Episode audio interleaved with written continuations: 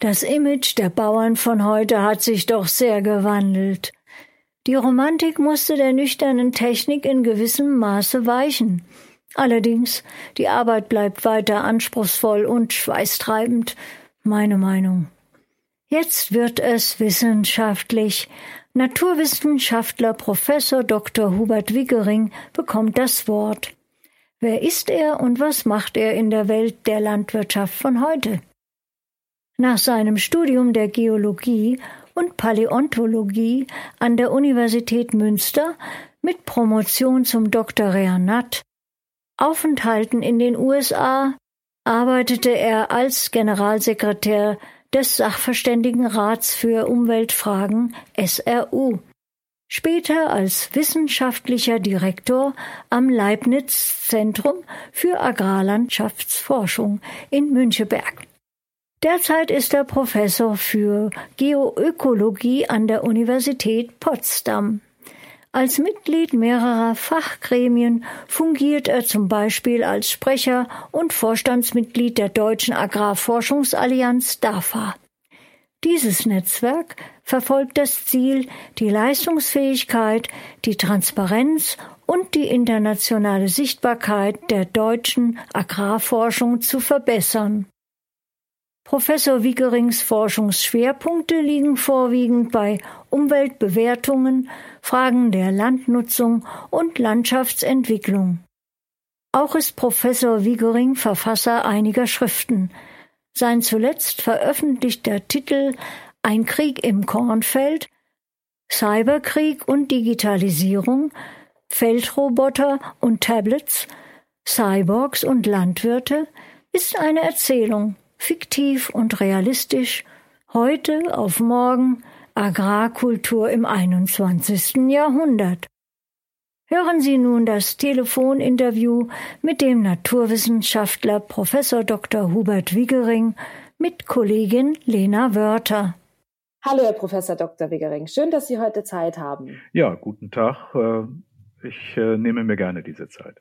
Unser Thema heute ist ja Technologie als Löser, Hightech auf dem Acker. Halten wir damit den Lösungsansatz für die Landwirtschaft der Zukunft in der Hand? Durchaus, denn äh, ich glaube, die Landwirtschaft kann sich dem nicht verschließen. Wenn sie zukunftsgerecht produzieren will, muss sie alle Möglichkeiten, die wir in Bezug auf Technologieentwicklung und Digitalisierung haben, einfach ausnutzen. Bei der Recherche ist aufgekommen, es gibt viele verschiedene Begriffe für die Landwirtschaft 4.0. Und der, dem Begriff verstehe ich einen effizienteren und, und, optimierteren Betrieb für weniger Umweltbelastung in der Landwirtschaft. Daneben tauchen aber auch Begriffe wie zum Beispiel Digital Farming, Precision Farming und Smart Farming. Sind das nur Anglizismen für Landwirtschaft 4.0 oder muss man diese Begriffe unterscheiden? Also man sollte diese Begriffe tunlichst unterscheiden, weil sich hinter jedem dann doch irgendwie etwas anderes äh, verbirgt. Allerdings ist das quasi schon ein genesteter Ansatz. Landwirtschaft 4.0 oder Agriculture 4.0 sagt zunächst erstmal, dass dort äh, Roboter, Drohnen, Traktoren ersetzen, um das äh, ganz weitläufig zu fassen, während Precision Farming oder Precision Agriculture schon sagt, dass wir dort einen Präzisionsackerbau vornehmen, Unterschiede des Bodens und der Ertragsfähigkeit innerhalb eines Feldes äh, berücksichtigen und unsere Produktionsweisen darauf abstellen, während Smart Farming sagt, dass wir Informations- und äh, Kommunikationstechnologien einsetzen, wo wir schon in Richtung Internet der Dinge gehen und Arbeitsabläufe entsprechend automatisieren und äh, steuern. Und äh, bei diesem Digital Farming, bei dieser Digitalisierung in der Landwirtschaft gehen wir dann äh, noch einen Schritt weiter und gehen hin und haben so Ansätze wie Maschine zu Maschine Kommunikation und Lernen, gehen in diese sogenannten Clouds hinein, gehen mit großen Datenmengen um, künstliche Intelligenz äh, etc. etc. Äh, so dass letzteres im Grunde genommen alles, was wir vorher hatten, einfängt. Wie sieht es bei der Finanzierung bei den landwirtschaftlichen Geräten aus? Können sich das die Betriebe leisten, auf erhöhte Automatisierung zu setzen? Und werden da vielleicht kleine Landwirte wie so oft zurückgelassen? Also generell äh, muss man sagen, wenn man äh, diesen Weg der Technologisierung geht, wenn man in Richtung Digitalisierung denkt, kann man nicht nur die positiven, sondern muss auch die negativen Seiten sehen. Es gibt immer Wenns und Abers. Und einer dieser Kritikpunkte, wo die Skeptiker auch einsetzen, ist, dass dieses eine sehr aufwendige Technologie ist, die teuer ist. Und da ist es richtig, dass per se zunächst erst einmal größere Betriebe dort Vorteile haben, dieses auch finanzieren zu können. Auf der anderen Seite müssen wir sehen, dass wir auch nicht in, immer in vollem Umfang in diese Entwicklung hineingehen müssen, sondern Schritt für Schritt uns dort hineinbewegen können und dass sich auch Betriebe, kleinere Betriebe Unterstützung von selbstständigen Unternehmern holen können und äh, sich das notwendige Know-how auch günstiger besorgen können. Zudem ist es so, dass es nicht immer auch dann per se diese Hightech-Maschinen und so weiter sein müssen, sondern es sind ja auch erste Schritte da, die wir hinein in diese Digitalisierung gehen können, wo es über Smartphone-Apps geht, die bereits vielfältige Nutzungsmöglichkeiten bereithalten. Und äh, diese können sich dann auch kleinere und mittlere Betriebe per se leisten. Sie haben ja auch gesagt, dass es, dass man eben Schritt für Schritt jetzt anfängt damit, das machen kann und nicht sofort äh, einsteigen muss. Bei der Recherche ist mir aufgefallen, es gibt viele verschiedene Hersteller, viele verschiedene Softwarelösungen bieten diese an. Wie schaut's denn da aus? Es ist ja nicht immer kompatibel, den Landwirten kostet es viel Geld. Wie sieht es da aus mit zum Beispiel einheitlichen Normen oder Standards? Würde das Sinn machen oder könnte man das irgendwie in den Einklang der freien Marktwirtschaft bringen? Also seit Beginn dieser Entwicklung äh, taucht dieses Problem der Kompatibilität der unterschiedlichen Systeme auf. Und es gibt immer wieder Versuche, die auch sinnvoll sind, äh, dort äh, gewisse Standards zu haben, um ein gleiches Niveau, auf dem man einsteigen kann, zu bekommen. Das heißt, wir haben dort sogenannte landtechnische Datenbussysteme, einen sogenannten ISO-Bus, wo auch eine Norm dahinter steckt, wo versucht wird, dass äh, bestimmte Grundausstattungen, das fängt mit Steckern und Leitungen an, aber geht bis hinein in Datenformate und Schnittstellen der Netzwerke, neue Steuerungsmöglichkeiten zu gewährleisten, dass man dort äh, einheitliche Herangehensweisen hat und auch Geräte unterschiedlicher Hersteller äh, zusammenstecken kann. Äh, das heißt, generell muss man sehen, dass das natürlich ein Wettbewerb ist, dass unterschiedliche Hersteller das auch gerne für sich in Anspruch nehmen müssen, wollen. Und wir hier äh, Zugeständnisse machen müssen und nicht alles regulieren können. Aber einen gewissen Grundansatz sollte man schon entsprechend mit Standards äh, versehen. Sie hatten es ja gerade angesprochen, einige wenige äh, Hersteller. Einige Unternehmen wie zum Beispiel Monsanto haben den oder beherrschen im Moment den digitalen Markt der Landwirtschaft. Für äh, genaue Auswertungen müssen eben ja Landwirte ihre Daten auf äh, Server der Unternehmen laden und auch nur mit vielen hinterlegten Daten können diese technischen Helfer richtig agieren.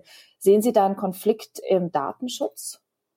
Diese Diskussion äh, ist virulent und äh, nicht ganz von der Hand zu weisen, denn äh, hier geht es natürlich um einen Verteilungskampf um die Führerschaft äh, sämtlicher Daten. Und wir haben äh, das Bestreben, aussagefähige Daten zu sammeln und diese auf zentralen Plattformen abzulegen und äh, mit jedem Weg hinein in sogenannte Farm Management Software Ansätze schließt sich der Landwirt im Grunde genommen einer Online-Plattform an. Und äh, da ist natürlich diese Abhängigkeit äh, gegeben, eine Furcht auch vor dieser Abhängigkeit von Großkonzernen. Das heißt, hier bedarf es natürlich einer rechtlichen Regelung, dass die Daten nach wie vor dem Landwirt gehören. Denn in dem Moment, wo ich äh, diese Datenhoheit habe, kann man steuern, dass zum Beispiel Saatgut, Dünger, äh, Maschinen, alles aus einer Hand kommt. Das hat natürlich seinen Reiz. Das ist lukrativ auf der einen Seite, weil man dann ein in sich geschlossenes, funktionierendes System hat. Aber diese Abhängigkeit ist nun mal da. Und wer sich äh, da rausbewegen möchte, braucht entsprechende Regulierungen, dass dann diese Datenhoheiten ganz klar geregelt sind. Sie haben es jetzt auch gerade schon einbesprochen. Also durch diese Digitalisierung äh, kann man zum Beispiel punktgenau Saatgut äh, platzieren, auch unter zum Beispiel Einbeziehung des Ertragspotenzials des Bodens oder auch die Abstände der Pflanzen werden konkret eingehalten. Genaues Düngen ist möglich. Wie sieht jetzt dabei der Kosten-Nutzen-Faktor aus? Wir hatten über die Sinnhaftigkeit und auch die Finanzierung geredet. Bringt es den Bauern wirklich was?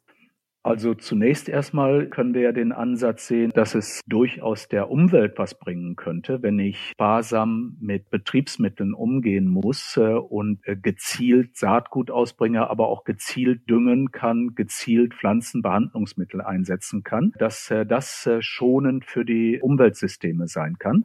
Und wenn ich es umdrehe und die, mir die Betriebssysteme anschaue, die Betriebskosten, so sind Saatgut, Dünger, Pflanzenbehandlungsmittel immer große Kostenfaktoren. Und desto sparsamer der Landwirt damit umgehen kann, desto mehr kann er auch beim Einsatz dieser Betriebsmittel einsparen. Das heißt, das kann sehr wohl, wenn es richtig gemacht wird, äh, wenn wir gezielt in diese teilflächenspezifische Bewirtschaftung, in dieses Precision Agriculture reingehen können, kann es äh, diese Mehrfachdividenden bringen und der Landwirt profitiert davon und kann sich vor dem Hintergrund überlegen, dass er hinein investiert in diese Digitalisierung und auch in diese neuen Technologien.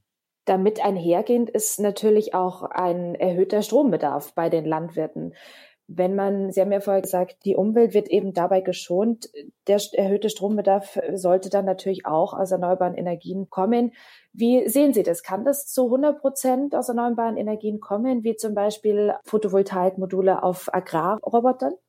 Äh, Sie sprechen da einen ganz wunden Punkt aus meiner Sicht an. Ich glaube, dass wir diese Diskussion viel zu wenig führen, dass es hier wirklich auch eine gewisse Gefahr hat, dass wir in diese sogenannte Energiefalle hineinlaufen, dass wir glauben, mit diesem äh, technologischen Ansatz einen Riesenschritt nach vorne zu machen, aber dann sehen, dass wir doch nicht nur unsere Energie weiter reduzieren können, sondern plötzlich deutlich mehr Energie benötigen und wir gleichzeitig dann auch in die Klimafalle reinlaufen und die Klimaprobleme äh, genauso potenzieren. Ja, wir müssen intelligente Lösungsansätze suchen und dazu gehört es äh, sicherlich auch, dezentral ansetzende Energieversorgungssysteme zu entwickeln. Da gibt es Ansätze, die wir allerdings noch gar nicht genügend äh, nutzen. Wir sind noch viel zu sehr in den altherkömmlichen Energieversorgungssystemen äh, verhaftet. Und hier gilt es, mit dieser Digitalisierung auch diesen Aspekt parallel zu diskutieren und da nichts zu verschleiern. Anstatt Biozide zu versprühen, können ja manche Bauern eben mit Drohnen äh, zum Beispiel ganz gezielt natürliche Fressfeinde der Schädlinge abwerfen. Kann es aber dabei nicht zu einem Zielkonflikt zwischen einem fragilen Ökosystem und der Artenvielfalt kommen? Wir hatten jetzt mehrfach das angesprochen, was wir aus fachlicher Sicht Rebound-Effekte nennen. Wir hatten das eben mit der Energie, dass wir meinen, Dinge einsparen zu können und effizienter gestalten zu können und dann schlägt das Pendel wieder zurück. Und hier ist wieder so ein Fall dass wir auf der einen Seite versuchen, weniger Chemikalien einzusetzen und meinen, neue Ansätze zu haben mit diesen Antagonisten, die Sie ansprachen. Das kann auch genau dieser äh, Fall sein, wo sich das umkehrt, wo wir ein sogenanntes Eigentor schießen. Das heißt, hier ist es notwendig, mehr als wir das bisher machen, mit den Standortgegebenheiten, mit den Ökosystemen, in denen wir uns bewegen, uns zu befassen und äh, zu schauen, ob es Sinn macht, diesen Weg dort äh, zu gehen und diese Fressfeinde oder Antagonisten dort gezielt einzusetzen. Wenn wir auch dort das System falsch beurteilen, falsch einschätzen, äh, geht dieser Schuss wirklich nach hinten los. Und wir haben das, was Sie beschrieben haben, nämlich ein neues Problem, dass wir dort was gut gewollt haben, aber nicht gut gekonnt haben. Also wird das immer wieder eine Re-Evaluierung werden, was wohl die bessere Lösung Auf ist. Auf alle Fälle. Vielen Dank, Professor Dr. Wegering. Schön, dass Sie sich heute Zeit genommen haben. Gerne. Äh, auch ich bedanke mich für das Gespräch.